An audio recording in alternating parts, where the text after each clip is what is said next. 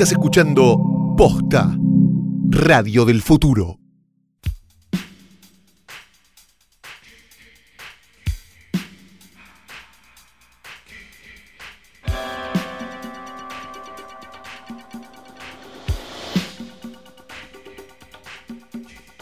Buenos días, buenas tardes, buenas noches o cuando hayan decidido darle play a esto que no es otra cosa más que el mejor, único y más grande podcast de cine del mundo, posta.com, posta.net, podcast hoy tras noche. Mi nombre es Amelia Vence y soy ¿Quién sos? Amelia Vence. Hola. Hola, ¿y vos Yo soy Frela Sargenti. Amelia Vence una vez fue una fue un concurso, un, Sí. a un homenaje que le hice. Claro, los ojos color del Claro, tiempo, claro. exactamente.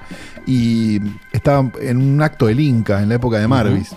¿no? La, la segunda peor gestión del Inca de la historia. Y Marvis la presentó, ¿no? La Sí. señora ya, ya era grande, ¿no? Y le dice, y acá está con nosotros Amelia Vence, la que tenía los ojos de color del Color del tiempo. Y. Amelia Vence subió y dijo, todavía los tengo, Julio. Claro. Y, sí, señor. Yo, Y era, era tipo eh, Elizabeth Taylor, digamos, está hablando de ese tipo de color de ojos. así medio violetones. Claro, claro. Sí. claro. Era amiga de Mirta, o por qué yo me la acuerdo relacionada con Mirta? Habrá ¿Tuvo ido algo con Mirta? 45 veces Claro. almorzando con Y Mirta. yo supongo que deben No, haber estado abonada, mucho, claro. sí. Y el señor Sebastián de Caro, ¿no? Por supuesto. Claro no lo sí, presentamos. está. También era parte del, del staff eh, de nuestro American Horror Story que fue las 24 horas. Claro, Claro, es que- verdad. era- tenía, Es verdad. tenía la misma constitución, que era un elenco, digamos, que iba haciendo diferentes personajes, con Luisa Beil. Claro. Este, que en ese momento estaba móvil todavía Luisa Beil. ¿Sabes qué? No, creo que ya estaba en, en- en su silla, pobrecita, Ah, pobrecita. presentando estos capítulos eh, a las 3 de la tarde, que siempre eran 24. Era, una- era un high concept, te digo que Sí. estamos para comprar las 24 horas porque eran, ¿no? Era interesante. Era muy 24 horas. espectacular Luisa Beil, ahora que lo pensamos, porque era una televisión donde te presentaba algo, una vieja en silla de ruedas. Así ¿no? como tú lo has Y dicho. era como normal, era totalmente normal. Sí. Y aparte, época. así, hosteaba las 24 horas y después, eh, creo que, la, no, no digo moraleja, pero el, el concepto del episodio ya también, lo, como que te hacía una evolución de lo Bueno, que ella sentadita tenía el tamaño de orco, ¿no? Lo podía hacer. Hay un capítulo que es la historia de un hombre diabético que solo quiere comer una pizza ¿eh? y está en un asilo. Uf. Ah, era. ¿De qué año estamos hablando? Los 80, ¿eh? Chicho los Serrador 80. no se animó a tanto. No, no. Mañana puede ser verdad. En el ciclo Mañana puede ser verdad. Pero este sí, así, así como lo estamos diciendo. Y terminaba con este que comía una fugaceta. Evidentemente que Uy, make my dream come true. claro. Sí. Y lo tenemos aquí a Sebastián de Caro, Sí. además de que para que cuente esta historia hermosa, porque hoy, hoy, jueves, pero ustedes lo van a escuchar mañana, Ah, ayer, se estrenó eh, Claudia, su nuevo film, ¿verdad? ¿Su tercer, cuarto? depende Décimo. de dónde lo Bueno, cuentes. Vamos a ¿Vos contar. contás como Tarantino o cómo, cómo contás? Claro, eso te iba a Es preguntar. la 4 primero, la 5 después, la de Darth Vader, Yo pensé que era como la cuarta y después, eh, si entras, la novena. Si entras novena, en cine claro. nacional, es como Claro. la sexta. Soy Enrique Carrera. Claro. No, en realidad vamos a contar con estreno comercial. 20.000 besos y está, pues si no es muy largo. O Rockabilly, Vacaciones en la Tierra, de Noche van a tu cuarto, Valeria, una película linchana, cosas que aparecen en el medio. No, vamos a contarla así. Segunda. Segunda película. Segunda película. Bien. Eh, de Caro sería como el portarretratos de hoy y el estreno, ¿no? Es las como dos cosas, sí, es todo, y es todo, sí. perfecto. Este, y se estrena Claudia, que, que la vimos y somos muy felices, bastante felices con la película. Sí, vamos a decirlo. Eh, ¿Qué? ¿Por qué? No, no, no, no, estoy escuchándote atentamente. No, por eso, por eso. Mi primera pregunta es ¿qué? ¿Por qué? ¿Por qué Claudia? ¿Por qué Claudia? No, qué sé Dale. yo. Me asustaron, ¿eh? no, eh, a mí lo que más me gustó de la película es que al- tenías todo para hacer algo que eh, los grandes medios y Sí. las masas hubieran devorado. Tenés como un montón de contactos y amigos de famosos que la Sí. gente quiere y gusta. Aparece, tenemos, bueno, la protagonista es Dolores Fonsi, está Lali, pero podrías haber hecho con ese abanico de personalidades que te rodean o con las que tenés buena onda una comedia súper tradicional Sí, claro, sí. y no es eso. Un amigo director me dijo, ¿sabes lo que veo acá? Terminó de verla, ¿no? Y me dijo, veo una película de 500.000 espectadores que no existió nunca. Como digo, y con la misma trama me dice, con, porque me la contás y por ahí es una comedia de, medio millón de espectadores, como para toda la familia, divertida, y gente, testimonio, me cae de risa, qué loco que están, pero no. But not. Y no pasó Son eso. las- ¿sí? lo- los, los mismos, las mismas Elementos, piezas, sí. pero eh, puestas de una manera Sí, eh, súper deforme y eso me gustó porque te sorprende, porque a- aunque vos hayas visto el tráiler y eh, te hayan escuchado y, y todo, Algo así se podía venir, no tan así. no tan así. eh. Y eso es lo que, lo que más me gustó a mí personalmente. Bueno, te agradezco mucho. A vos, Santi, ¿querés decirme lo que más te gustó? A mí lo que más me gustó sí. es cuando termina. No, lo que más me gustó. es- No, ya la vi dos veces. Vos habías visto un estadio bastante eh, verde. Yo vi en un offline primero en tu Sí, casa y Te olvidaste tu, líquido mágico. Sí, que ahora está prohibido. Sí, claro. Eh, no, y, y- y me había gustado ya en aquel momento. Sí. Y cuando la vi terminada, terminada en, el, en, cine hace dos semanas, me, me pareció que había levantado incluso más. Me, me- me pareció que era realmente divertida. La- Verla con público también es, Otra es cosa. muy bueno porque, porque la gente de verdad se ríe y de verdad pasan. Viste que uno no se. Solo no te reís. No, la verdad que no. La verdad, yo casi nunca me Antes río igual solo. de hablar de la película, me parece que tenemos que hablar de a quién le llega la película, cómo y por qué. Porque pienso que quizás hay muchos que están escuchando este podcast que no tienen Claudia para ver ahí, pero igual quieren escuchar a, a Seba hablando de la película y, y demás. Bueno, si vivís en Argentina, medio que tampoco. Así que eso lo vamos a hablar después. En Capital Federal En Capital está difícil Federal está también. complicado también, Sí. sí. En Claudia tenemos a una a Dolores Fonsi que hace de una, una mujer que es organizadora de eventos. Vemos que se le muere el viejo y que claramente ella separa, disasocia totalmente como su parte laboral hiper perfe- perfeccionista de una vida personal que no, no nos deja, no nos deja chusmear. Y se tiene que hacer cargo de un casamiento. Vos corregime, por no, favor. no, no, o está, sea, está sí. perfecto lo que está diciendo. Se tiene que hacer cargo de un casamiento Sí. que eh, originalmente ella no, no iba a, a tener y en el casamiento se complican ahí las cosas y juegan un montón de Una familia de muy especial.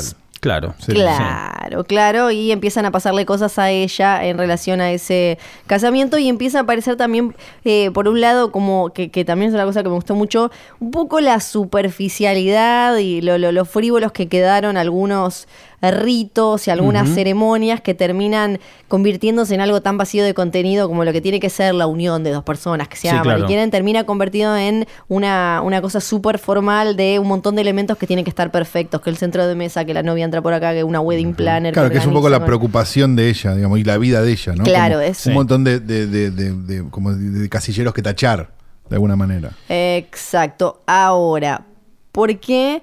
Eh, ¿Cómo llega Claudia a, a los cines y a las salas a las que llega? Bien. Quiero ir ahora con eso. Bien, te- vamos ahora Bien, con eso. Eh, lo, lo primero, lo, entre película y película hay un momento que ahora me va a venir de nuevo, que es un momento medio esponja, donde ves cosas que viste, ves cosas que no viste, te pones al día con directores que te recomiendan, con películas que te recomiendan. Y lo que había pasado en este hiato entre eh, 20.000 besos y esta película, con algunos proyectos caídos, yo me, me copé mucho con eh, Bruno Forzani y Helen Catet. Vos los conocés, los de Amer, los de, Strange Colors of Your Bloody Tears y, demás, con esa pareja que hacían como una revisión del giallo italiano sin, sin hacer el género puntualmente. En Amer un poquito más sí, en su última película prácticamente no, que es casi un policial medio spaghetti western. Me había copado con David Robert Mitchell, me había copado con Carlos Bermut, eh, un extraordinario director español que tiene Magical Girl, Diamond Flash y Quién te cantará, que la pueden ver en el conocido streaming de la letra N. Eh, y estaba un poco eso en el aire. Yo entendía que de alguna manera Neon Demon, digo que eh, la palabra ya lo había vuelto a circular después de un tiempo de, con diferentes eh, revisiones. Eso en términos estéticos, si querés, como, che, me gustaría un toque de esto, como me, me gustaría ah, cocinar un plato que tuviera de alguna manera un poco este sazonado. Pero no aparecía la historia, digamos, es, muy frío y muy vacío verlo así. Es como, che, me gustaría usar botines de fútbol, pero para jugar contra quién, para ir a dónde, una cosa totalmente inconducente. Pero eh, yo salgo a correr de vez en cuando y me vino como la imagen de una persona este, que este- es excelente en su trabajo, pero que está conteniendo una angustia enorme, como una especie de película que comienza en medio de un show. También estaba, eh, tenía muy clara la idea de que quería que empiece con un número musical. El tema original que iba a cantar la cantante que se hiciera cargo de ese personaje, que todavía no tenía cara para mí, era un tema italiano, me terminé dando cuenta después, eh, yo lo conocí por la versión en castellano de Violeta Rivas, que es un tema que se llama Los colores de la felicidad. Mm. ¿Sí? Un tema muy- así muy Hollywood de los años 40 y 50. Ese tema no lo no, no- era carísimo, no, no podía existir. eh, tenía estas ganas del número musical, tenía esta mujer sosteniendo todo y empecé como a tratar de escribir el guion diciendo, bueno, ¿de dónde va? Después del número musical va de acá a acá, después qué le pasa, le pasa esto, después y así fue saliendo la historia. Y otra cosita que evidentemente me quedó en, eh, en la cabeza en algún momento era el ensayo de boda de Kill Bill Volumen 2, cuando Uma Thurman dice en realidad lo que pasó no pasó en una boda, sino pasó en, una, en un ensayo de boda. Entonces me gustaba la idea de una película de bodas, de una boda que no arranca nunca, donde en realidad los 45 minutos de, que, serían el segundo acto son los invitados que van llegando para algo que no termina de empezar jamás. Muy también, obviamente, eh, que a lo mejor es muy forzado, pero se entiende bien, el ángel exterminador y cierta estructura de comedia, de cosa detenida De o que está reiterada. encerrada en un determinado Exacto, lugar por una razón Sí, X. y que, que no pasa nada, que en algún punto es como, che, pero arrancamos o no arrancamos y que esto que el otro. Y ahí empieza un poco Claudia. Se llamó, eh, se iba a llamar Las aventuras de Claudia, pero me parecía que, que lo, lo, ¿viste? lo hacía medio pavo. Y como con Pilar Gamboa, que empezamos a trabajar, y acá viene eh, un poco ya entrando en la película, en lo que fue el trabajo y la, preproducción. En el Festifreak del Festival de la Plata vi La Flor primera parte. Me vuelvo loco con Pilar Gamboa, particularmente en una, en una escena que los que vieron la película se van a acordar, que es cuando tiene un llamado telefónico donde le pone los puntos a Frank, ¿eh? una, una actuación descomunal. Y dije, bueno, eh, eh, acá hay, o sea, había un, un pequeño momento que yo me imaginaba que si duraba una hora y media era un golazo, que era cómo esta persona permanentemente, por eso Claudia habla tanto por teléfono. Entonces construimos ese trajecito, este, trabajé con, o sea, tuve el lujo de poder contar con las directoras de arte y con la vestuarista de la flor, con muchos, muchos props de la flor. Lo bueno era que yo ya era fan de la flor y la valijita que usa Claudia es la del, capítulo 2 de los espías de la flor. Ahora ya es mía, porque la customizaron y me la dieron, pero como que terminé, ¿entendés? Quiero decir una cosa medio que me volví tan loco con la película que dije, bueno, ¿por qué no trabajar con esta gente que hizo esta película que me volvió loco? Que también a la sazón son directoras de arte y vestuaristas de Muere Monstruo Muere. Entonces todo, ¿no? Empieza, uno tiene la, la fortuna de decir, che, mira el trabajo que hace esta gente, genial. Trabajar con esta gente va a ser genial. Y empezamos un poco a darle, a darle forma. El traje era el traje de Jackie Brown mezclado con alguna otra cosa, con un traje de azafatas. De hecho, mucha gente pensaba que Claudia era una azafata porque el traje es de azafata me junté con una planner de eventos y de bodas, que una de las organizadoras del, del casamiento de Mauro Icardi y Wanda Nara. ¿sí? Y ahí me cuenta, por ejemplo, alguna. No solo me contó que quisieron hacer una película medio de, eh, de acción para entrar en, en, en, el video, era con él con una escopeta, no sé qué cosa, sino también Ay, Dios mío. que eh, justamente las planners tienen que ir con negro pleno, con ropa negra y plena, porque tienen que ser invisibles. O sea, eh, Claudia es la antiplanner porque la ves más que a nadie. Y en realidad tiene que estar fundida con, ¿no? Como que el fondo, no- se claro. pone al lado de la novia y no la ves.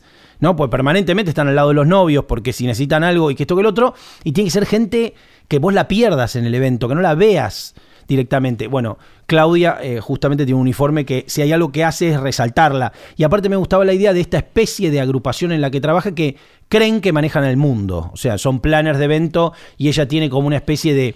Tienen códigos para las cosas y tienen hay todo un mundo que uno empieza a vislumbrar de cómo organizan las cosas que es medio ridículo. eh, o, totalmente sofisticado. eh, mi sueño que alguien dijera, sí, es total, es así como organizan. Y ahí empecé un poco a construir ese mundo eh, y construimos el traje de Pilar y el tema era que al final, bueno, lo que pasa es que no quiero contar el final, pero se necesitaba otro traje. Ustedes que lo vieron entienden a lo que me refiero. Entonces, para otra actriz que iba a ser Dolores, en un momento que iba a aparecer otra persona de la organización, se hizo ese traje. Entonces teníamos dos trajes nada más. El traje de Pilar, que era el traje titular, y el traje de Dolores, que era el traje del cameo. Y terminó dándose vuelta todo. Y después fue cu- cuestión de que ese traje pasara a ser el traje titular y el traje eh, que iba a ser de Pilar, porque Pilar no pudo hacer la película por un contrato con Polka, digamos, fue ofrecerle la película a Fonsi y que ocho o diez días antes de empezar la filmación diga, lo hago. O sea, pasó de un cameo a yo hago esta película, me encanta. Excelente. Sí, una cosa, nos caímos para arriba, como, como se puede decir, algo así. Y cuando, digamos, y todo este tiempo, digamos, como para. No, no está bueno nomenclar nunca en tiempo de trabajo, digo, pero Sí. desde que empezaste a pensar hasta que la, se estrenó, pasaron Dos años. dos años. Dos años. Perfecto. Pero justo no pudieron conseguir tantas salas para estrenarla. No. Hablemos de eso. Mm, eh, mira, es muy sorprendente. Porque es muy perverso ese No, sistema y lo, es- lo es un vivimos sistema- hablando. eh, Es un sistema extraño y yo entiendo que, mira, todavía estamos explicando y creo que pasa cada vez que hay algún problema eh, administrativo con el Inca, o sea, básicamente todos los días, pero digo, todavía estamos explicando cómo se financia el cine. Te lo deben preguntar oyentes, digamos, Sí. les deben preguntar permanentemente cómo es el cine argentino. Todavía te dicen, y yo pago mis impuestos para que hagan estas mierdas. Digo, No, boludo. toda- bueno, pero digo, todavía seguimos explicando eso. Sí. Entonces pasemos a la fase 2, que es cómo llegan las películas al cine. Porque me escribe, y con razón, y lo agradezco, muchísimas, muchísimas eh, eh, personas que siguen la cuenta desde este, no sé, Rosario, Córdoba, Río Negro, Ushuaia, eh, Chubut, eh, cualquier punto del país y me dicen, ¿por qué, no la, ¿por qué no pusiste la película acá? ¿Por qué no la traes acá? Como si yo mandara un, no sé, un archivo WeTransfer y diga, ponela que los chicos la quieren ver en Sí, Córdoba. Claro, ahí claro, es claro. súper cruel porque queda la idea de que el realizador No quiero o el, que la vea. o el productor piensa a quién le importa ese mini mercado. Claro, Eso es que- que, históricamente odias a los rosarinos y a los Sí, cordobeses. claro, claro. Complicarla como si más. hubiera una, como si yo agarrara el mapa de Argentina y digo, acá sí, acá, acá no, no, ahí acá eh, puede ser. No, no, bueno, y en realidad es, para que se entienda, hay varias figuras alrededor de una película. Los productores que también están subdivididos, pero no vamos a meter en eso porque es infinito, que también, viste, el cliché de que es un tipo que viene y pone la guita, como Claro. alguien que viene con una mochila y, y- y O el, vacía. o el otro cliché que es el que consigue las cosas. Sí, ¿no? Exactamente. De las dos cosas. No. Sí. Después viene un momento que son los distribuidores, que es gente que aparece con la película terminada. La película se oferta a varios distribuidores. En- entre esos distribuidores, uno ve la película de la gente de Warner, ve la película de la gente de Sony, ve la, digamos, ve mucha gente importante, o quiero decir, con sus logos este, tan este, rimbombantes, ve la película también y evalúa, me conviene, no me conviene, es riesgoso, tengo que darle, no tengo que acompañar esto y en realidad yo ya tengo una película argentina más grande, entonces no puedo todo Claro, eso. porque ellos igual necesitan películas argentinas. Por Están supuesto. obligados, Por supuesto, claro. la película argentina. Pero a, a- a veces viene. ya hay- a ver, en, en el cine argentino también está la concepción de la película independiente y la película tanque. La Odisea de los Giles es un tanque. Claro. El Ángel es un tanque. La Cordillera fue un tanque. Digo, películas que tienen una apuesta económica desde el vamos y, de, y a nivel publicitario, eh, lógico, que tienen que empezar a compensar, que son nuestros tanques, ¿no? Relato Claro, Salvaje son- lo fue. Son Ahora, películas de 150 200 salas. No Claro. tenés que ir corriendo a verla, esa va a quedar un montón de Pero semanas. podés tener la esperanza con una película mediana de que se convierta en una película de 50 salas. Pero el cine mediano 30 es lo que ha ido desapareciendo. Exacto. Y vamos a poner casos eh, interesantes. Adrián Caetano, Damián Cifrón, eh, mismo Lucrecia Martel. Martín Rechman, digo, todo eso fue cine de mediano presupuesto y cine que cambió la historia del cine argentino. Digo, películas que hoy son seminales. Rapado, Pizza La Ciénaga, El Fondo del Mar. Digo, películas que sirvieron para que uno sienta que se podían hacer otro tipo de películas, películas que construyeron desde la docencia también la posibilidad de uno dar clase y decir, chicos, no es que tienen que salir de acá y filmar un drama. Y hoy tenés rojo. ¿No? Eh, Y hoy tenés eh, la noche, la larga noche de, De Francisco, Francisco Santis. Santis. Digo, Todas películas peli- maltratadas por- Bueno, por la pero que son y películas que te- me vuelven loco. Digo, Rojo me la compré hace muchísimo tiempo que no me compro una película argentina. Y digo, la, la quería tener, la quería ver cuando quería. Me voló la cabeza. Entonces digo, po- posibilitar que exista también eso hacia los costados. Y por otra parte, que esto lo charlaba con Fadel. Ale Fadel, cuando vio todos los problemas que había con la distribución, me llamó porque también estuvo acá contando lo Sí, mismo. claro. Básicamente Sí. fue como un presagio. Me- yo le decía. Le- incluso peor, una historia incluso peor. Sí, claro. Con una película mucho más cara y más grande. Entonces digo, ¿el tema cuál era? Eh, la, la docencia. Pensemos hoy que tenemos chicos de 20 años, de 19, de 21, que tienen que poder proyectarse en un cine argentino que le, digamos, que, que es como están estudiando en, en TEA y decir, bueno, pero quiero me gustaría algún día trabajar en esta radio, me identifico con lo que hace esta persona o tal otra. La posibilidad de proyectarse en un en diversas eh, este, opciones estéticas y que no sea, bueno, o- ojalá Darín me dé bola algún día, porque si no, o Franchera, porque Claro. si no choco en, en la primer curva. Y ni siquiera, ¿no? Y ni siquiera. Claro. Y ni siquiera. Y hoy es increíble porque ya no es Darín, es que te dé bola. Darín. El chino, Franchella, Brandoni, digo, hoy necesitas que cuatro te den bola para que empecemos a hablar. claro, ¿En sí. serio? Para que empecemos a hablar de, che, estamos bien, ¿eh?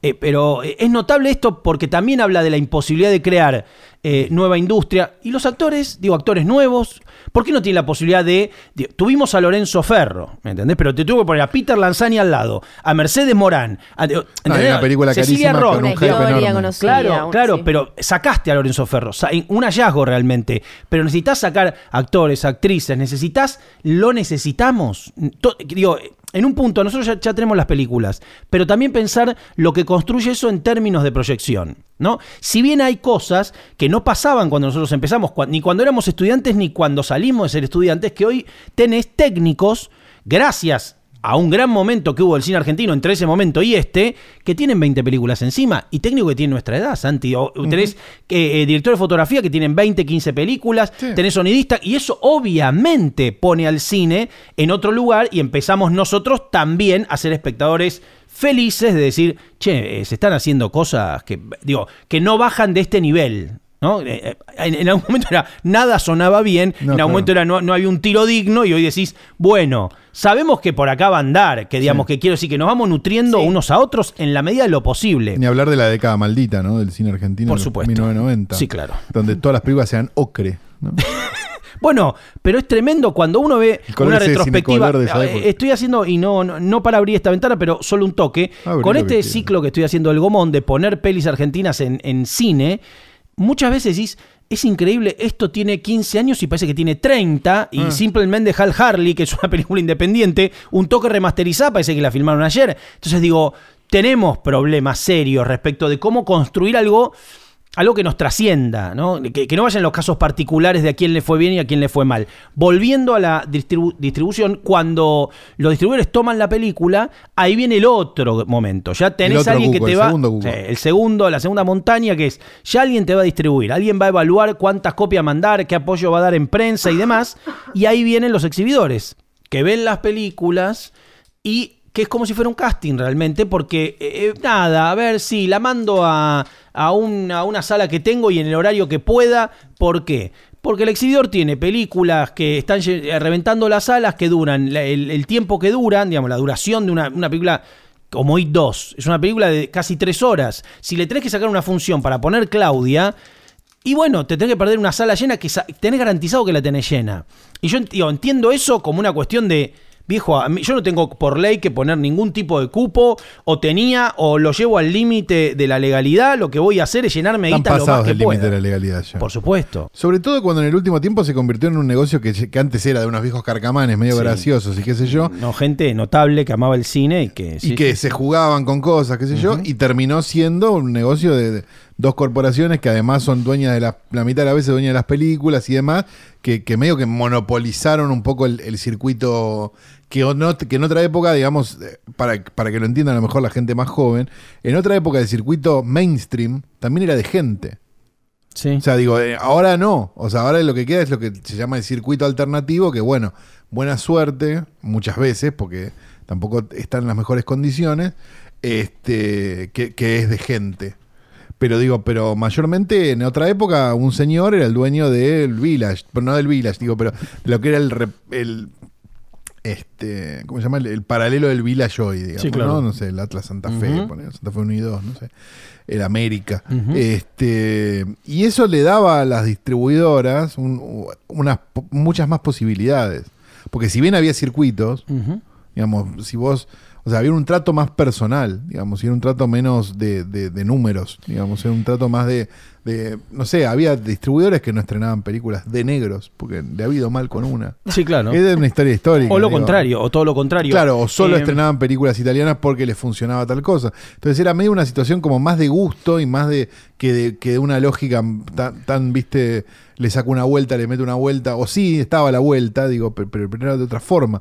Me parece que ahora está todo como muy, muy a lo seguro, muy que nadie se quiere mandar una macana y que le reporten a casa, a casa matriz, ¿no? Cuando Esa vino Luc Besson a Argentina, eh, a mí me tocó acompañarlo un, un viernes. Él estuvo un viernes y después un sábado dio la charla en la usina del arte. Iban rápido en los autos con Luke Besson. No, no, no, no. Ah, porque da la sensación de que no, va a los no, no, era, Vino con eh, una película que le fue mal hablando, ¿no? Valerian. Claro, Sí. que. Y cuando eh, hubo un momento del día, porque aparte era, no, a Luke, ese, quédatele cerca porque le gusta hablar de cine un poco y de tango y que esto, que el otro. Entonces yo estaba como, era una especie de ángel sin ser un ángel oficial. Eh, y en un momento tu- tuve que acompañarlo y presentarlo en una sala de, cadena porque iba a mostrar 20 minutos de Valerian para los eh, exhibidores del territorio. Había gente de Uruguay, había gente de Brasil, había gente de Chile y de algún lugar más. ¿sí?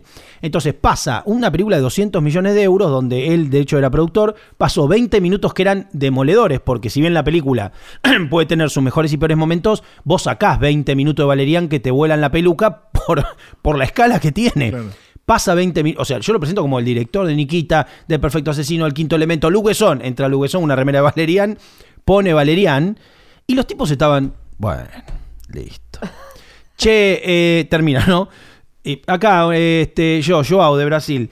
Eh, ¿Hay muñeco de esta película? ¿Esto es para chicas? Este, ese trato, ¿eh? era Luc Besson. Era Luc Besson y era. Y, este, ¿Para quién cree que es la película? Como desde esa actitud. Y yo en ese momento dije, bueno, si este Luc Besson cuyos pergaminos no sirven siquiera para que consideren algo, no, digo, estamos en la Estamos en un sin Dios, como diría Alex de la Iglesia. Yo creo que al, gran público la idea que le queda del cine nacional es como que se estrenan demasiadas películas porque semana a semana hay, hay un montón de estrenos nacionales, pero que después que no ve nadie. Claro, que no ve nadie y cuando de golpe hay una que quieren ver, que es de estas medianas, no está en las salas. Como que queda esa idea de hay demasiadas películas y después al final no encuentro la que quiero ver, salvo los tanques que decíamos recién. Para no quejarnos solamente, yo creo que hay varias figuras como la del telefilm o algunas figuras o algún concepto de, digamos, tratar de generar un sistema que pueda en tal caso encontrar a los talentos que no estamos encontrando. Vuelvo a la imagen de la gente que tiene 20 años, 21 años, que pagan con muchísimo esfuerzo, se pagan los estudios soñando formar parte del cine argentino. Entonces digo, vos tenés que generar espacios, tenés que incentivar lugares. No estoy hablando de negocio y ese es el problema a lo mejor, si no, tiene que haber una, una cantera donde sacar, tiene que haber la posibilidad de trabajo. ¿Cómo puede ser que que Cifrón, vuelvo a decir lo mismo, que Caetano, que, sean, que Lucrecia Martel sean personas de filmografías tan breves, más allá de que lo deseen o no. Lo digo como espectador, lo digo como un tipo estrenando una película hoy ayer. Digo, la idea de, quiero, ¿por qué? ¿Cómo puede ser? ¿Por qué? Porque a todos esos técnicos, trabajar con esa gente, compartir con esa gente, porque vamos a encontrar más cineastas. ¿Cómo puede ser que Gabriel Medina tenga tan pocas películas? Una película que ahora todo el mundo, como Los Paranoicos, una película que se referencia permanentemente, alguien que es docente, que es tallerista de guion, que eh, digo, podría ser director de, eh, director de dirección, iba a decir, profesor de dirección, y que, le cueste tanto hacer una película. Y en el macro es lo mismo que pasa con Scorsese, en el, en el macrísimo, pero es la misma idea. La gente cree que Scorsese va y dice, quiero filmar no, 5 millones que venga DiCaprio y tiene que hacer una rosca como si fuera un tipo que no hizo ni bueno muchacho, ni taxi driver, ni nada. De Palma con Domino, digo, uno ve eso y entendés que evidentemente. Bueno, le estaban haciendo un favor a De Palma con Domino. No, bueno, pero a eso voy. Le estaban diciendo no la hagas, pero, pero desde, desde el de la protección. pero, ahora, eh, en general, bueno, como con Scorsese, aparece el streaming como un, puente entre eh, eh, directores, realizadores, creadores y el público que los quiere ver, que quizás ya no encuentra eso en un cine de, en los cines de cadena, que son los que están en todos lados y eso. Acá en el cine nacional no se podría hacer algo. Yo creo que vamos a eso, vamos a ir a eso. Es que se está empezando a hacer, lo que pasa que no se está haciendo con, no se está haciendo en todo el tiempo que se debería, en el tiempo en el que se debería hacer, y me parece que no se está haciendo con la proyección con la que se debería hacer. El, digamos, la intención de cinear no es mala. Claro. Me parece. Claudia, de hecho, va a estar, creo que la semana que, si no está la semana que viene, la otra en cinear. Bueno, no le digas esto, pero, No, pero es más o menos así. No, pero digo, pero si la intención de cinear es buena, la idea de que vos puedas ver una película al mismo tiempo que en el Gomón, digo, porque a, veces digo, hay películas, nosotros nos reímos de la película de Gomón, pero digo, pero hay películas de Gomón que están para verlas y estaría bueno verlas pero te da paja ir al Gomón. O sea, te da paja que sea lo único posible. Bueno, vivís, en otro lado. Digo, pero, pero ponele que vivís acá y decís, che, me voy a ir a, la única función del Gomón. Un miércoles a las 4 de la tarde. La única posibilidad de ver. Es muy complicado. Entonces, ahí empezás a jugar con, eso, con eso de pagas 30 pesos y ves la película. Y 30 pesos ni salí de tu casa. Entonces, está bien, funciona. Me parece que eso está bueno. Digamos, y que esas películas después pasen a ser parte de ese catálogo, después de un tiempo, de darle toda la ventana que necesiten, un año, dos años, no importa, este, y que esas películas pasen a ser parte del catálogo de Cinear, estaría bueno. Bueno, pero eh, porque si no, después también hay un montón que quedan perdidas. ¿Te acordás como hablando de Rojo? Cuando ya a fin de año nosotros eh, volvimos a hablar de mm. Rojo como una de las mejores del año, no había dónde decirle al público que la podían ir a ver. No, no había Porque no, bueno, pero eso, eso es mundial, digamos, y eso es porque no hay, no hay con vídeo, digamos, no hay no hay más video. Digamos, entonces, digo, yo me he cansado de ir a comprar películas a Rodríguez Peña y, y, Corrientes, películas argentinas que no había visto. Solo, cine. Solo cine, no el de enfrente, que, bueno, ahora no está más, pero que era un, horror. Este. Y ibas y te la comprabas, no importa, ni siquiera eran caras, digo, en ese momento las películas en DVD. Este, para verla. Digo, pasaba mucho con documentales, pasaba mucho con un montón de cosas. Ese, ese costado se perdió. Entonces digo, hay algo donde, donde si no va a haber una distribución correcta, estaría bueno. ¿Qué te pasa con las películas de que están en, o sea, digo, para, para, para pensarlo más, más bruto incluso? Las películas que están en los torrents, ¿no? Digo, que Sí. se estrenan. El caso, no sé, hoy, Yesterday. Sí. Apareció la semana pasada. Tiene que aparecer ahora en breve. Midsommar está ahí Sí. al caer, sí, tenemos todas las armas puestas. Yo no creo que le reste espectadores a Yesterday. Que la película esté al mismo tiempo. A lo que voy es. Sí. Que la película esté al mismo tiempo en una plataforma de streaming que. Este, Como pasó con Roma, decís. Claro, en el volumen exacto. Yo creo que la persona que ve Roma en Netflix no la va a ir a ver al cine. La persona que tiene ganas de verla en el cine la va a ir a Lo ver que al cine pasa- independientemente de que esté en Netflix. Lo que pasa es que hay ex- éxitos en el cine todavía. A ver, Sí. no estamos cuestionando el lugar, sino construyendo una especie, construyéndose de, de manera espontánea, una especie de jerarquización respecto de estas son las películas del cine, estas son las películas del streaming, estas son las películas del mantero y estas son las que tenés que bajar el Lo que pasa es que esa jerarquización desaparece cuando The Irishman de Scorsese es una película del streaming. Por supuesto, pero no es la norma. Y mirá que hay que construir capital simbólico de 40 años de carrera para que para legitimar, Sí. o sea, en realidad lo que claro, lo que agarrás Sí, sí, sí. estás amparado en la construcción del otro lado. Lo que a lo que voy es Hoy hay mucha gente en el cine, mientras estamos hablando acá, en cine de cadenas. Nunca- nunca hubo tanta gente en el cine. Entonces digo, el cine es un lugar al que se va y se sigue yendo.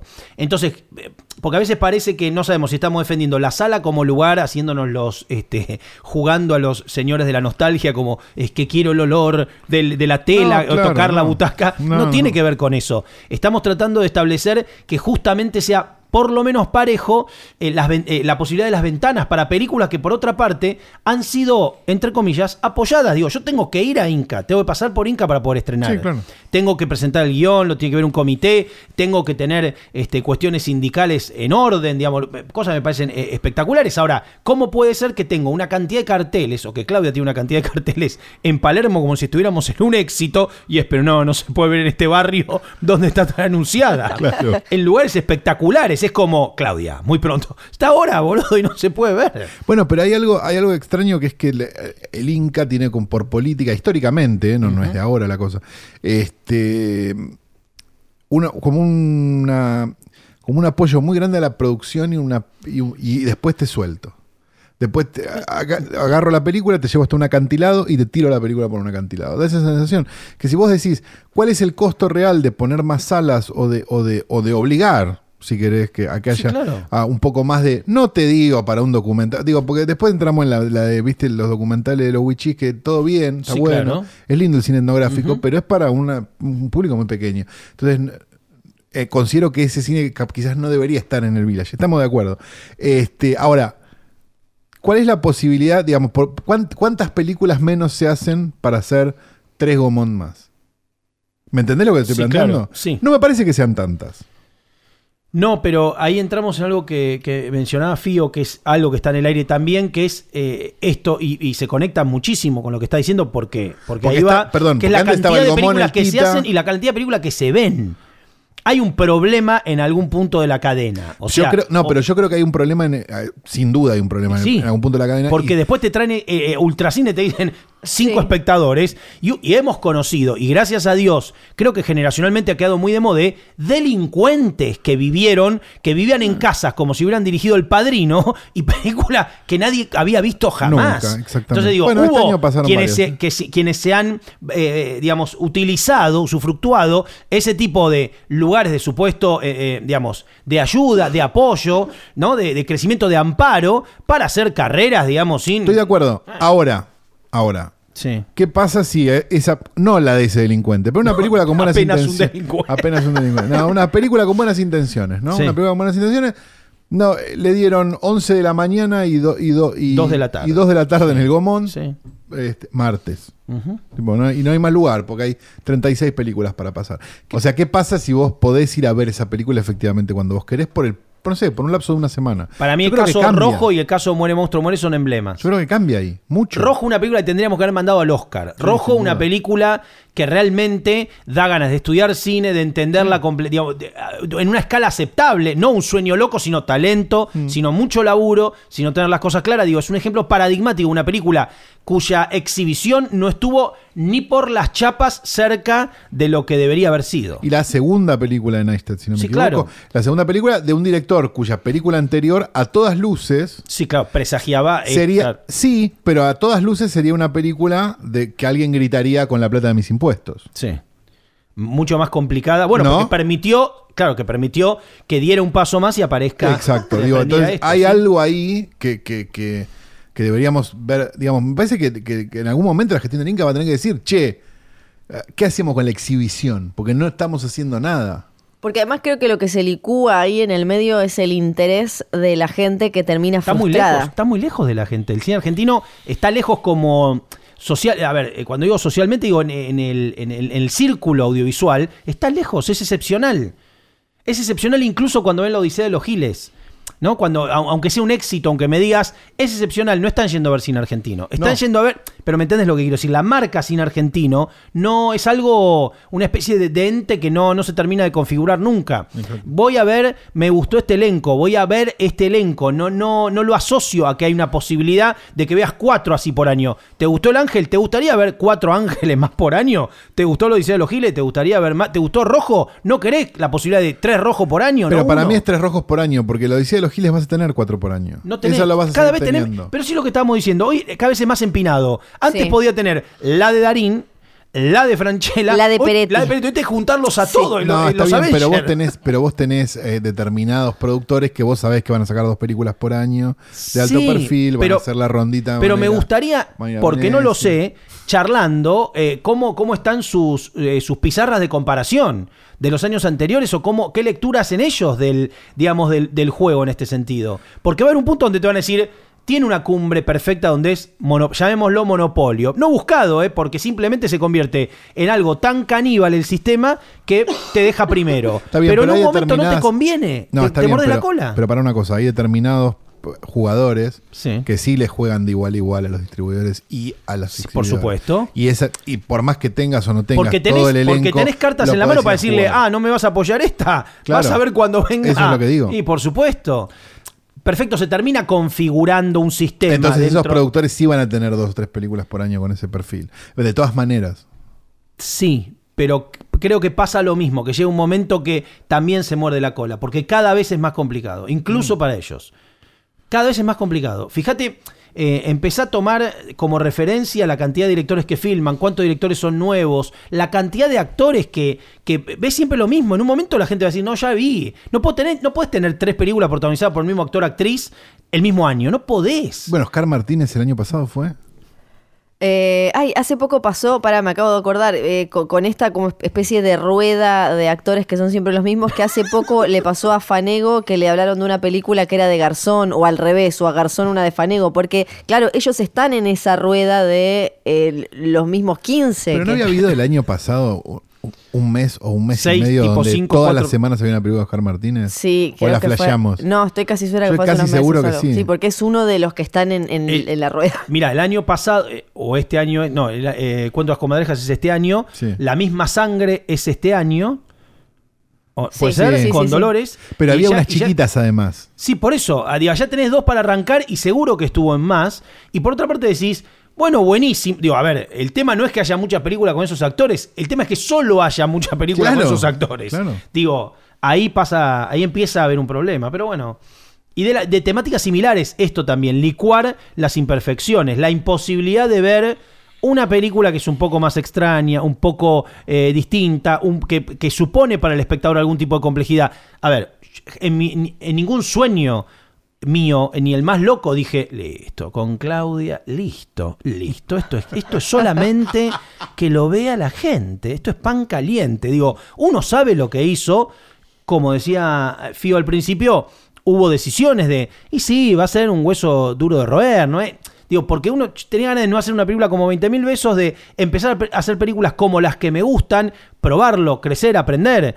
Listo, en, en unas medidas lógicas, tampoco íbamos a hacer, ¿sí? Eh, eh, y obviamente era solamente que los interesados la puedan ver, no, que voy a pretender, che, no pues, ¿cómo I2 tiene? No me, uno no se No, espeja claro. en eso. Bueno, que pero, pero es que hay un costado, perdón. Sí. No, dale, dale, dale. Eh, que creo que ahí también hay una lectura interesante para hacer sobre la realidad socioeconómica de- del país y lo que, lo, que, lo que elegimos como público para ir al cine. ¿Se acuerdan como, no sé, en la historia del terror se ve re fácil, como que cada época tiene su monstruo Sí, y claro, su tipo sí. de terror que, eh, que, que la rompe en determinado momento? Y acá creo que se puede hacer como ver algo así y que hoy, desde hace unos años, le- por lo menos en el micromundo de oyentes, de gente, de, de- de público que me habla a mí y las veces que pregunto, van mucho a lo seguro, a algo que yo sepa que voy a entender que me va a extraer. Entonces eso le quita al arte, en este caso obviamente al cine, la, la parte de la fantasía, la aventura de lo desconocido, cosas que te abran la cabeza, que te saquen de tu lugar de comodidad,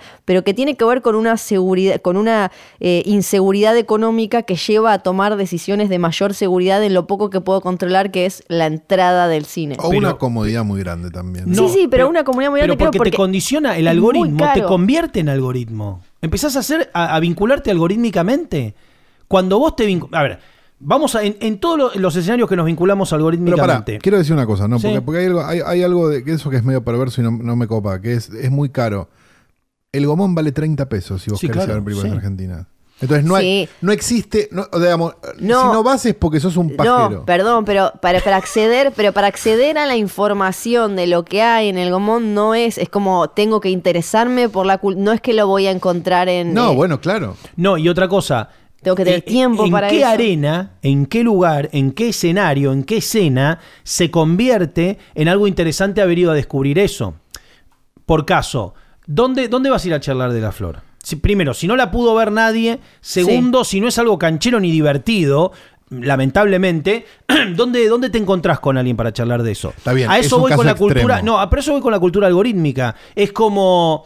eh, tenemos que charlar de lo que charlamos todos. Yo quiero charlar de lo que charla todo el mundo. Quiero comer donde comemos todos porque nos están educando así. Mm. Hoy comemos por algoritmo. Nos vinculamos con aplicaciones por algoritmo. Te- leemos un feed de cualquiera de nuestras redes por algoritmo. En un momento vos sos, digo, vos tenés parámetros algorítmicos. Bueno, y es Lo- decir- los detectás. Vos decís, Sí. ahí no entro, ahí ya sé que no. Porque de tanto curtir el, el- patrón, en un momento vos te, te identificás algorítmicamente y no corres ningún riesgo. Coincido con Fiorella, pero ninguno. No corres un riesgo en ir a hablarle a alguien que tiene tal remera. Estoy llevando a un extremo, pero creo en eso, ¿eh? Hoy, este, che, conocí a una chica, ¿cómo es? Y me mostrás el feed de Instagram me decís así.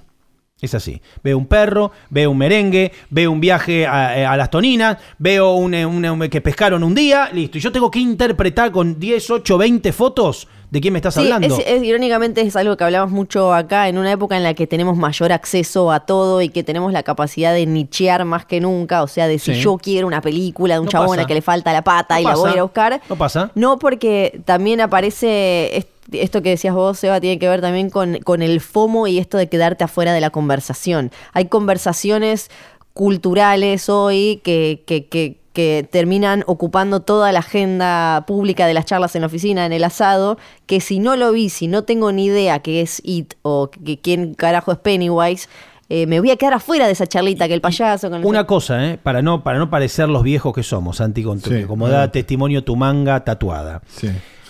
Me encantaría, me conmovería encontrar a alguien que se le vaya la vida en Peaky Blinders. Pero que se le vaya. Hay un a ver, montón de gente No, no, no, no, no. Que se le vaya la vida, como se le iba la vida a, no sé, a un fanático de William Lustig. ¿Me entiendes lo que quiero decir? Que se le vaya la vida, que me diga, no, me compré los libros de Coso y sé la mafia, cómo funcionaba en esa época y me quise hacer un saco y me corté el pelo igual que el chabón y tengo planeado un viaje con mis amigos para ir a hacer el circuito de. Me, me conmueve. El problema no es el objeto Peaky Blinders o el objeto Maniac o el objeto eh, Gremlins. El problema es el vínculo.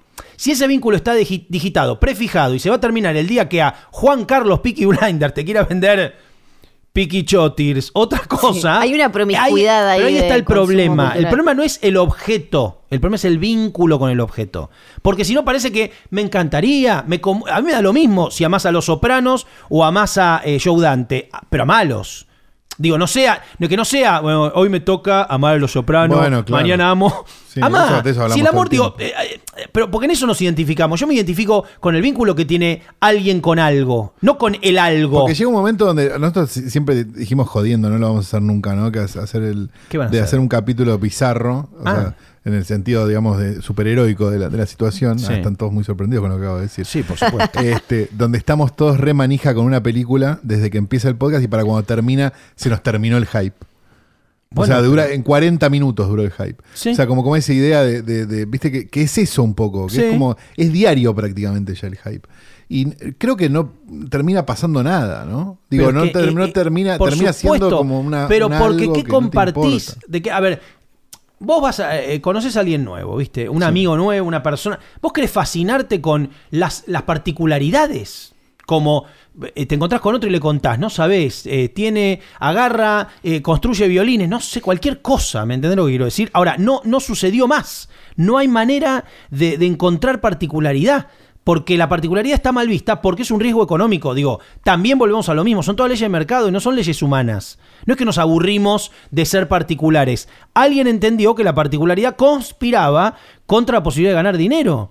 Y ahí, bueno, y ahí viene el canon de por qué todas las películas tienen que ser. El problema es que cuando comes todos los días este, en una casa de comida rápida, el día que viene con una palta, la, se la tirás por la cabeza. Bueno, porque no tenés posibilidad de admitirlo. Y eso te termina entumeciendo. A mí, que yo que veo todas las películas de superhéroes que se estrenan, porque las tengo que comentar, te chupa ocho huevos que se destruya París, que mueran millones Claro. de personas porque lo viste cinco veces más. Entonces, por eso todo tiene que ser cada vez más grande y, la, y, y todas ahora las amenazas son constantemente masivas, porque ya no es una... amen- No, no, no pone en, en riesgo, no incomoda al espectador que el, el peligro sea que se va a morir la novia del superhéroe o la, mm, el padre o no sé qué. No, tiene que ser la Tierra y tiene que temblar todo y tiene que ser el universo, porque todo tiene que ser cada vez más grande y Sí, pero ruidoso. no da satisfacción, no da satisfacción. No da satisfacción, ¿eh? pero sí te hace creer. Esto lo hemos hablado muchas veces acá, ¿no? Esta noción de que si ves 23 películas de una saga ya sos un cinéfilo de eso. Simplemente, ¿no? O sea, pero, pero ya estás en esa, ¿no? Entonces es como. Me parece que, que también hay como, hay como, como una, como una sensación de, de, de- de- de- de poder o de, o, de, o de yo tengo este dato de tal cosa o de tal otra, que es bobo, pero lo tiene todo el mundo. Es una película que vieron 300 millones de Sí, personas claro. Este, que, que- que convierte de alguna manera como en un militante de una causa que es la causa de una marca primero, ¿no? Y, después te convierte como en una persona que, este es el ejemplo que usamos siempre, que es como alguien que, que le grita a otro, si yo quiero comer solamente en Stun, como solamente en Stun. Perfecto. Pero dentro de 20 años cuando se te caigan los dientes, pues no te va a servir para nada, Sí. no vas a poder comer ninguna otra cosa. Me parece que ahí está la clave, digamos. Hay como una cosa donde no solo es un consumo, digamos, como... como, como Pero porque te volvés en algo peligroso para el mercado si pensás como vos estás proponiendo. Porque, porque el mercado tiene tanta necesidad. A ver, tiene tanta necesidad, pero el mercado en el primer nivel que matan sus propios bichos para venderte el bicho nuevo. Apagan ellos la, la térmica de no, ya fueron los Avengers, apagalo que ahora viene Star Wars, pero apagalo, apagalo, porque no sirve al mercado. Si Avengers eh, eh, genera una afiliación tan grande que seguimos hablando de Endgame, no, le- se nos viene Star Wars en diciembre, que no es hablen más. literalmente lo que le pasó a Star Wars. Que, eso, eh, no quiero que hablen más de, de Endgame, pero lo dice Disney eso, no, no, no lo Está bien, dice, pero eh, eso en nuestra época, sí. te incluyo, obvio, ¿no? ¿Qué Ah, era? la incluye, a la- pero la chica es muy No, joven. pero más joven, pero va a entender Sí, lo que estoy diciendo. ¿Qué era en nuestra época eso? ¿Qué era en nuestra época eso? Titanes en el ring, no era el cine. Ah, vos estás, que estás hablando de... de un pero- espectáculo que termina de una manera muy espectacular para que vos sigas la semana que viene viendo o no. al igual Bueno, que tenía oh. y, y la estatura mental de la gente que lo consumía. Exacto. Ah, bueno, está bien. Teníamos Ay, ocho. quizás ¿no? eso eh, se, se puede ver en que hoy hay un- una cantidad de, de público enorme, o a mí me parece enorme, siguiendo la taquilla, que me llama mucho la atención, como lo que pasó con Endgame para que pasara Avatar. Era como la Libertadores, era Madrid, River y Bueno, Boca. Bueno, Eh, que, eh, que es una cosa que a mí me volvió loco, que es esa noción de, che, boludo, compraste una entrada, no tenés acciones, boludo, ¿qué estás festejando? Te cuento, un, te cuento una anécdota personal respecto de eso. Me tomo un taxi en el año 2008, todos contra Juan, creo que primera o segunda temporada. No, la segunda, 2009, por ahí. Subo al taxi. Entonces me dice el taxista, "Oye, ¿usted trabaja en Todos contra Juan? Sí, sí, sí. "Eh, no lo ve nadie. No lo ve nadie, me dice el taxista. Así como. El digo. ¿cómo nadie? Y sí, yo vi que hizo cuatro puntos y que Tinelli hace como 20. Y yo le dije, ¿usted sabe cuánto es un punto de rating? Me dice, no, no, no, no tengo idea. La cancha de River llena es un punto de rating. O sea, cuatro puntos son cuatro canchas de River. Yo no digo que nos vea todo el mundo, pero tampoco que no lo ve nadie. Me dice, ah, no, yo tenía idea. No, claro, porque ves 20 contra 4 y que es Cuando se dice que Filmoteca mide medio punto y es un golazo Es o un un, punto, es una locura de Son personas. Son televisores, aparte, no son personas siquiera, son 70. O Exactamente. sea, un punto de rating son 150.000 televisores prendidos. Bien, eh, puede haber más Puede haber gente más por gente televisor. claro. En ese sentido, el tema es que tengamos una masa de consumo crítico un poco más grande que permita que los cuatro puntos de rating que quieren ver todos contra Juan vean todos contra Juan, los 20 que quieren ver Showmatch vean Showmatch, y eso trasladado al cine. Ahora, si creamos que el capital simbólico de, no, yo veo lo que ven, yo quiero comer donde comen todos, a mí no me importa lo mejor, me importa donde comen todos porque no me quiero quedar afuera, empezamos a, a convertirnos, y ahí sí, algoritmo, encajar, un mundo binario. Lo increíble es que todo esto pasa en el mundo, en el supuesto mundo de libertades, renovaciones, aceptaciones, eh, diversidad, ¿no? Entonces digo, qué diálogo increíble, qué tensión increíble, que de repente es como, por una puerta tenemos que entrar como si fuéramos todos iguales y supuestamente en el discurso, en la vida pública, en la vida sociopolítica, estamos bregando o estamos poniendo la gran lupa en la diversidad, la tolerancia, ¿no? La posibilidad inclusiva. Bueno, es una cosa eh, llamativa, ¿no? Eh, Y por otra parte, bastante lógica. Volviendo a, a Claudia y hablando de esto de, ser- de- de- de cuestiones que terminan siendo disruptivas o que de alguna manera sacan de su zona de confort al, al espectador. ¿Cómo fue el laburo en, en la dirección de actores de la película? Porque hay como un verosímil muy particular que tiene Sí. y hay un registro mu- muy particular. Bueno, eh, la verdad que la- las películas para mí se componen en su primera instancia de dos variables que la definen, que son tono y pulso. Tono y pulso. El tono es parecido a esto que vos señalás, que es la afinación. La actuación, a ver, el actuar bien es una ilusión colectiva. Porque la afinación es una ilusión colectiva. Está cantando un coro, el que desafina es no canta en la afinación. La afinación es un número, es un valor totalmente arbitrario. No es que la afinación, la afinación se inventó y se creó. Y se creó en un sistema de valores que de acá acá vale tanto, matemático, que esto que el otro. De hecho, la afinación de 440, eh, creo que los nazis la terminaron modificando. En algún momento era 380, no me acuerdo. No, digo 480 y la mandaron a 440, no me acuerdo, pero hay algo así. Sí, y después- Entonces, en ese sentido, eh, el- la actuación es un sistema de afinaciones. No es estás contento. Hay una gama de grises enormes para estar contento, para estar triste. Estamos haciéndolo muy, muy berreta, pero digo, el punto es tener un diapasón o tener una claridad en que la voz cantante, porque otra, otra contra que tenés, que en el teatro, gracias a Dios, lo podés manejar de un modo mejor, es que vos nunca tenés a todo el elenco junto. Hay, de hecho, personajes que no se cruzan, pero todos están en la misma película y en el mismo universo. Entonces, mantener esa afinación de, y esto, esto, es- a ver, en el mundo Claudia esto es lo que es gracioso, en el mundo Claudia esto es lo que es serio, en el mundo Claudia esto es lo que es angustia. En bueno, es un, para eso está el director, eh, en alguna medida, para ver cuando la pelota se va fuera de la cancha, porque los actores tampoco se pueden ver la espalda, tienen oído, algunos tienen mejor oído que otro, algunos tienen oído absoluto, algunos se olvidan los la afinación de plano a plano, porque entre plano y plano hay dos horas, y vos estás ahí para decirle, no, no, no, no, no, no, estabas cantando acá, tin, tin, tin, tin, tin, tin, tin, estabas cantando acá, ven y mirate. Ah, listo, listo. Le estás contestando a este que está tin, tin, tin, vos estás, vos estás en sol menor y el otro está en la mayor. Bueno, entonces digo, ese tipo de, de cosas son un trabajo fundamental. Y el, y el pulso es, en inglés se entiende mucho mejor, es el pacing, es a la... El, latir, latido que Claro, tiene la película, el movimiento interno que tiene. Si uno ve una obra como Taxi Driver, una obra maestra, va a ver que todo sea el momento de tensión, el momento de acción, el momento de reflexión o el momento de lo que quieras, de algún modo tiene una melodía, una progresión de encuadres, tiene, tiene una música en eso. ¿no? Tiene una música en eso, construye una caligrafía. Hay películas muchísimas y algunas incluso muy exitosas que son un desastre en ese sentido. Cosas que por otra parte el público percibe de alguna manera o no, pero que seguramente cuando están bien hechas las percibe mucho mejor. Entonces vos querés contar la película. Si yo te cuento el, guion de, de Reservoir Dogs, de la primera película de Tarantino, vos no vas a decir, ah, no, flashé. Qué, idea genial. Unos tipos roban un, banco y tienen un, un can infiltrado. Ahora, si te digo que están vestidos así, que se nombran por colores, que la música va a ser de la década del 70, si te empiezo a construir eso, y ahí decís, bueno, ahí está el concepto. Entonces, de alguna manera, lo, lo que trabajamos fue entender a partir de ideas visuales muy claras, digamos, nosotros en la preproducción que fue en, un- en una oficina de, de KIS en la calle Beruti, se habían ido todos a filmar la Odisea de los Giles y estuvimos laburando ahí, teníamos pegadas en todas las paredes cosas ideas tonales de Claudia, en términos de fotografía, de arte y de actuación incluso. Bebé de Rosmarí, Traffic de Tati, Help de Richard Lester, El hombre de Río de Philippe de Broca, La joya la Castafiore de, de Hergé. Digo, un montón de ideas de esto es porque pasa solo en un lugar, esto es porque es el misterio del no misterio, que era una frase que repetíamos mucho. Es una película sobre el misterio del no misterio. Que es un, que es un mito que Hitchcock lo utilizó, que se ha utilizado innumerables veces. Eh, digo, la idea de que en realidad lo que parece ser el enigma de la película no es el enigma de la película y no es una película de enigma. Y era un tono muy particular. Mirábamos más a Europa que a Estados Unidos.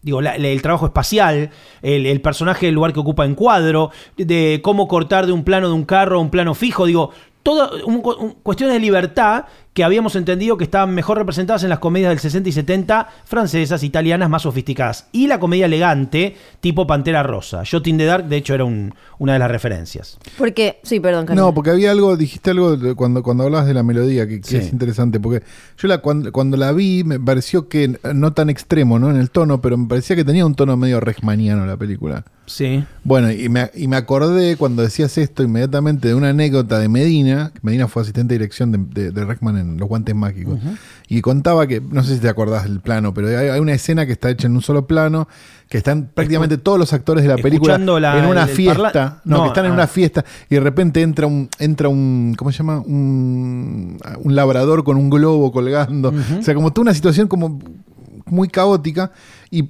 y lo que y me contaba me dijo, la fuimos a ver cuando se estrenó y qué sé yo y me, me decía esta, esta- este plano se hizo 60 veces me dice, Sí. en la época del fílmico y le digo oh. era como era un rollo por, Sí. por plano este y, y parece que Reichman no miraba la toma y la escuchaba solamente Sí. y él quería que todos los actores cantaran de una determinada manera que era como la que a él le parecía que tenían que cantar. Entonces hay algo de eso, de lo que vos decís, que es muy parecido, digamos, como esa idea, esa idea de, de- de- de que la actuación, es- sí, están actuando, sí, los ves, pero también hay algo de lo que vos escuchás o de lo que, o lo lo que percibís, digamos, como, como, como melódico, que, que funciona o no funciona, y te recontra das cuenta. Se, da- se da cuenta todo el mundo, digo, cuando ve algo que está mal actuado, se da cuenta. Claro, pero porque funciona en contexto la Claro. actuación. Y otra cosa es, también nos pasa algo, me pasó con una amiga que me decía, ¿por qué actúan tan mal los actores argentinos en cine?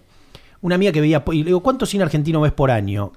Una película con suerte. Le digo, no, vos no tenés el oído. Porque vos te pensás que los gringos hablan como hablan en la calle. Lo que pasa es que el verosímil de lo que es actuar, eh, lo tenés, vos tenés una música incorporada de lo que es. Vos el castellano no lo tenés muy manchado y menos el nuestro. Esa Eh, es la misma razón por la cual la gente cree que las películas españolas están bajas de volumen. De volumen. Pero claro, pero por cómo, hablan en la vida, digamos, y cómo es la percepción, ¿sí? Exacto. Pero eh, eh, evidentemente había algo de.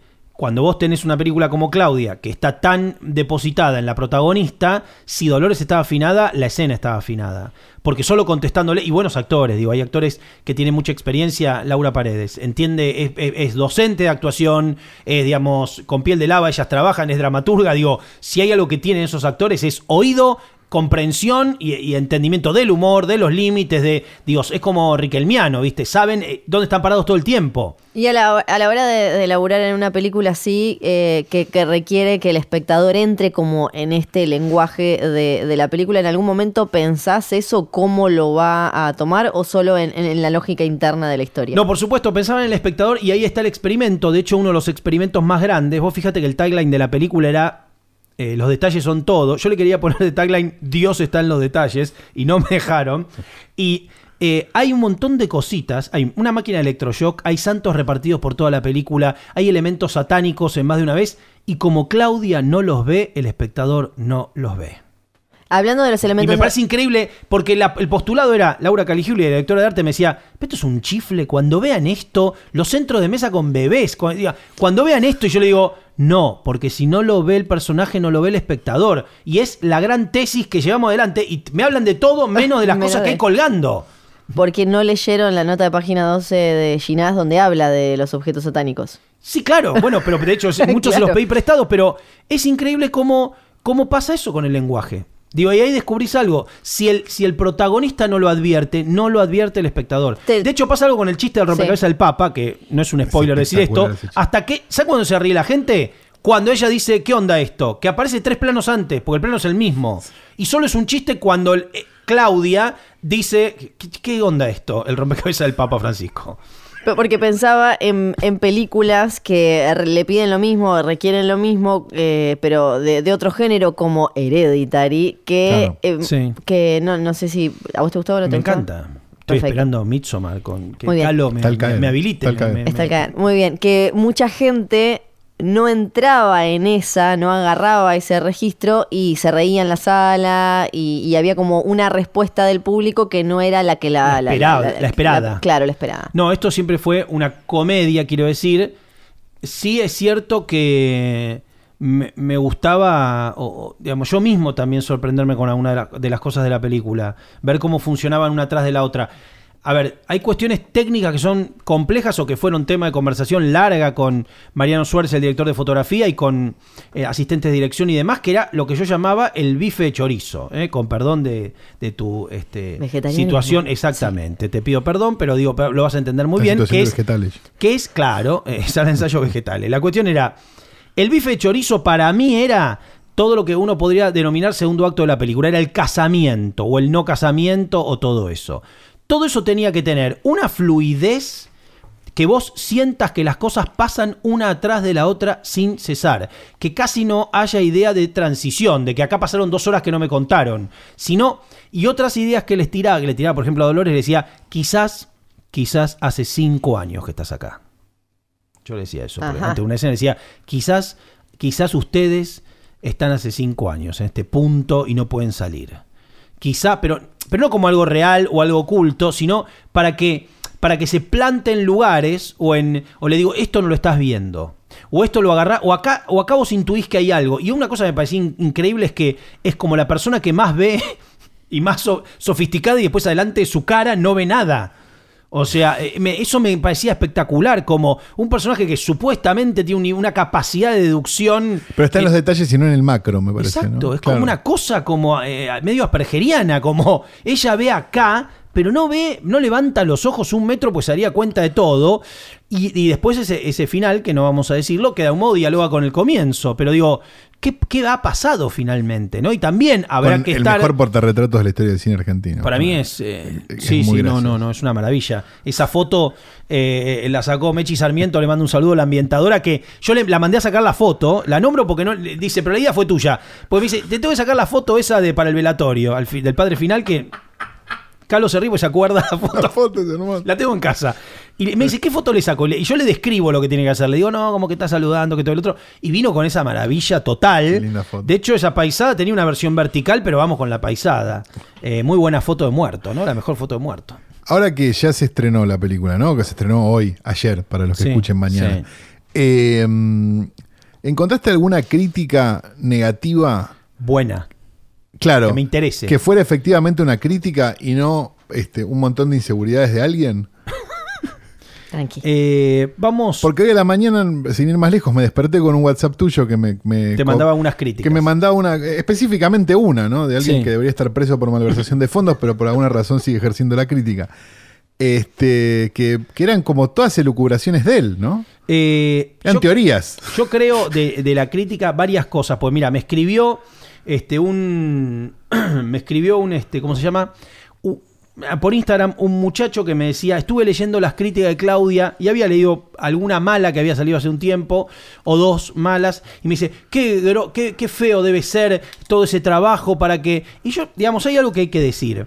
Cuando uno hace una película, y esto creo que debe, lo similar debe ser la situación de los jugadores de fútbol cuando los putean, va a haber críticas. No, no, no te saca ni las ganas de filmar, ni, ni entendés. Y hay veces, y esto lo digo sin ningún tipo de falsa humildad, que hay veces que hay críticas muy buenas que te parecen excesivas también. Sí, Digo, claro. mi juicio de la película no es ni muy, muy, ni tan, tan, ¿eh? Yo no digo ni es un desastre, ni es, che, es una genialidad. Me quedó muy bien. O sea, uno entiende lo que está más logrado, lo que está menos logrado, lo, lo que, lo que aprendiste que tenés que hacer de otra manera, lo que reafirmaste que se hace así. Todo ese camino, todo ese camino es permanente. Si no, existiría algo como la película total que te deja, que dejas de filmar en algún momento. Entonces, no, no sé cómo, cómo explicarlo. A ver.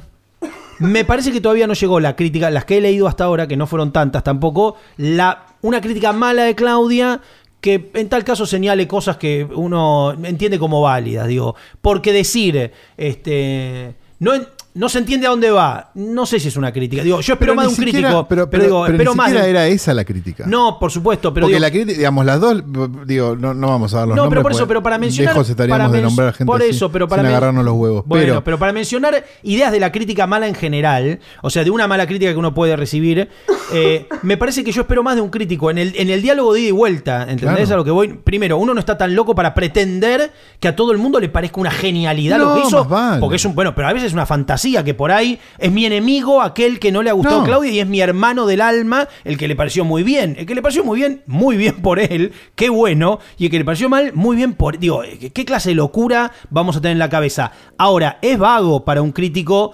Eh, no se entiende a dónde va. Me parece que eso no es de- digno de un crítico. De verdad lo digo. Porque no, porque no, no- no estamos charlando de, de- la construcción. ¿no? Me parece como un- una opinión muy. eh, ¿no? este, este equipo no juega nada. No, no sé, me parece que tiene que haber algo un poco más comprometido. No, sobre todo cuando, la- cuando la hipótesis es otra. O sea, cuando la hipótesis es estoy en contra de la programación de un festival, Sí. ¿no? Se pasó con algunas críticas en el momento de Y digo, sí. bueno, que son las que se repitieron hoy también. Porque algunos No le- son no vagos ni. no leí tantas. Bueno, una específica, Sí. no lo voy a nombrar. Este. Era eso. Y era medio gracioso, porque es. Entonces, ¿qué, qué estás? ¿En contra de la película? ¿Estás en contra de cómo se Pero programa un festival? eh, ¿Cuál es tu problema concretamente, Pero, maestro? a- a ver. ¿Y por qué hablas tan mal en YouTube? derechos, derechos, este, y, y, digamos, y trabajo de crítico, y la idea de, de cómo ser la, la labor del crítico, también incluye eso. Si me preguntás a mí, en el caso de haber presentado una película, me recontra interesa el diálogo con la falta, con, con una revisión, con, Mm. che, mira, le puse regular porque creo esto. Un tipo que hace eso, una persona, un, un escriba que hace eso, Pero hijo, obviamente tiene fundamentos, pero adelante. ¿Cómo no va a poder, en tal caso, presentar este, lo que él interpretó eh, no, no estaba logrado, no estaba consumado? Por supuesto. Lógico, ¿no?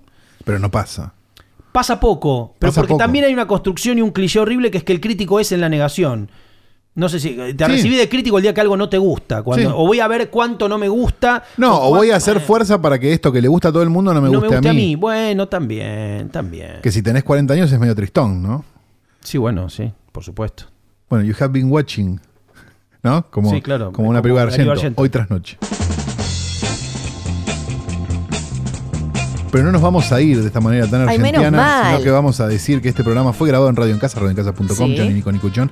Dos personas hermosas, llenas de vida y alegría. Nico ya con la antitetánica puesta, así que bien. ¿Está? Sí, tiene la perfecto. antitetánica puesta, así que ya pueden este, todo. Le pueden clavar cosas incluso ahora que él ya tiene la antitetánica. Sí. Este programa fue editado por el querido Nacho Ugarteche, Hola, una persona Nacho. de bien. Gracias, Hola Nacho. Nacho.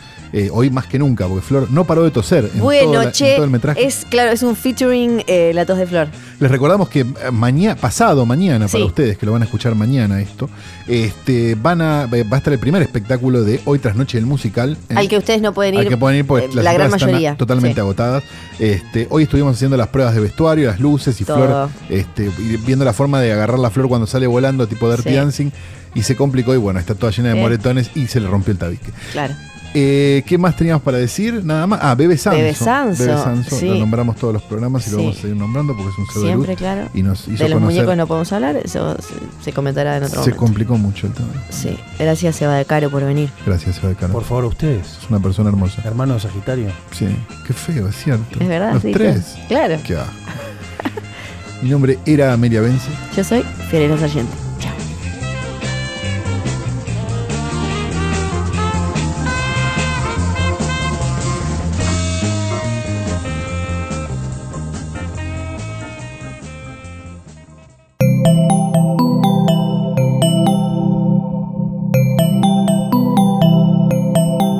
Escuchando Posta, Radio del Futuro.